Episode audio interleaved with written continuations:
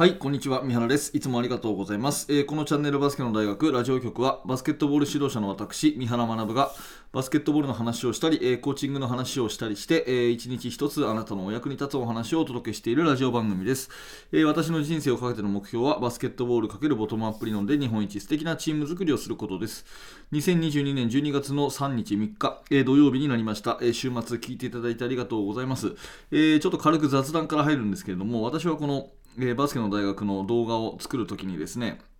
えーパワーポイントで、えー資料を作って、えーそれをあの OBS っていうアプリでですね動画にしてるんですけれどもそのパワーポイントのデータがですねなぜかなぜか今朝になって、え消えてしまいました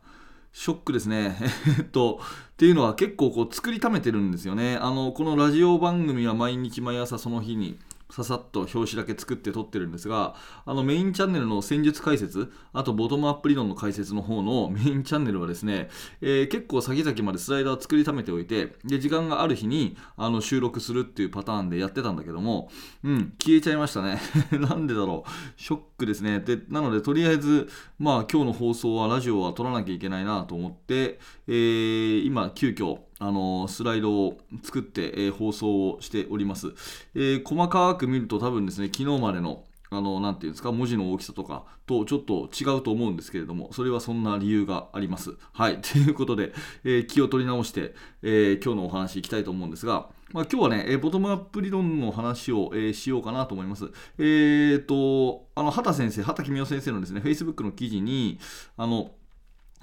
ワールドカップの記事がですね、えーシェアされていて、それを読んで、ああ、素晴らしいなと思ったので、えー読ませていただきたいんですね、えー中日スポーツの LINE ニュースで載っていた記事になりますが、えスペイン戦撃破の分岐点は2日前の提案にありと、え違うプラン、森保監督が布陣変更というタイトルで、えありました。ちょっと記事をね、え抜粋して読んでいきますね。うん。まあ、あの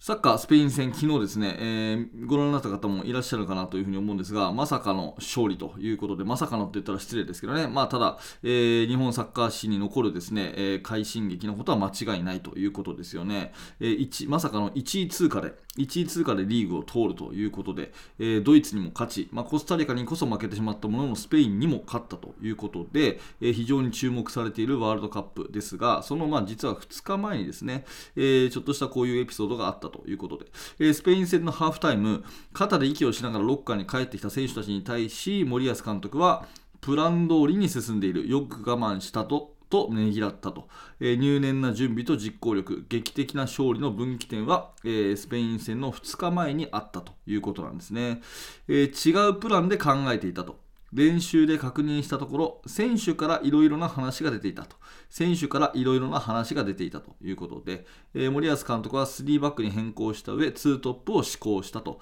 えー最前線にいるフォワード2枚を並べるハイプレッシングで相手センターバックからのビルドアップを、えー寸断しようとしたということですよね。え私はサッカーの、ね、仕組みそのものは素人なのでよくわかりませんが、とにかく、まあ、あの、えーシステムの変更をしたということになりますと。ミーティングでは明確な狙いが共有されたと。だが、練習の段階では齟齬をきたしたと。前線からはめるはずが、えー控え組にかわされ回され、スペインのシステム433と噛み合わないと。まあ、要は、森保監督がこれでいくぞと言って、分かりましたって言って練習をやってみたら、ちょっと違うなという感じが、えー選手が抱いたということですよね。で、その輪で、え選手たちが集まり議論をしたと。その輪で最も強く主張したのは意外にも鎌田選手だったということで、フランクフルトで成功体験もあったんで、そうした方がいいんじゃないかなと一応言わせてもらいましたということですね。えー攻撃の組み立てに関して、えーまあ、えー中盤にブスケツ、ペドリらを擁するバルセロナはスペイン代表と同じ思考のロールモデルと。うん、昨シーズンの欧州リーグ全準決勝で鎌田が所属するフランクフルトはバルセロナを2戦合計4対3で撃破したと。次々と発動するカウンターの起点となったのは4-3-2-1の、えー堅固な守備ブロックで前線の組み合わせはワントッププラス2シャドウだったと、えーアンカーポジションで立ち振る舞うブスケツを、えー三角形を形成する前線3人で監視する手法を鎌田が提言、まあ、要はですね、え私はこの辺のシステムの詳しいことはわからないんですがあのスペインでのリーグで戦った時にえー、ヨーロッパのリーグで戦った時にスペインの代表と同じようなシステムをやってその時こういうふうにうまくいったんだよっていう話をしたってことですよね。えー、で吉田が選手の総意として取りまとめ2トップから1トップへの布陣変更をまあ、提案したと、えー、トップダウンではなく異例ともいえるボトムアップ方式。森保監督が選択肢はチーム全体で考えた。といえば守備はあ、えー、鎌田は自分たちはいい守備ができたと少しだけ胸を張ったと。いうことですよね、えー、自立と対応力を求めてきた監督とそれを応えようとする選手たち、えー、勝利の裏側に、えー、息づく両者の呼吸が発狂への距離を縮めてくれるという素敵な記事でありました、うん、ここでポイントをまとめていきたいと思うんですけど、えまず監督が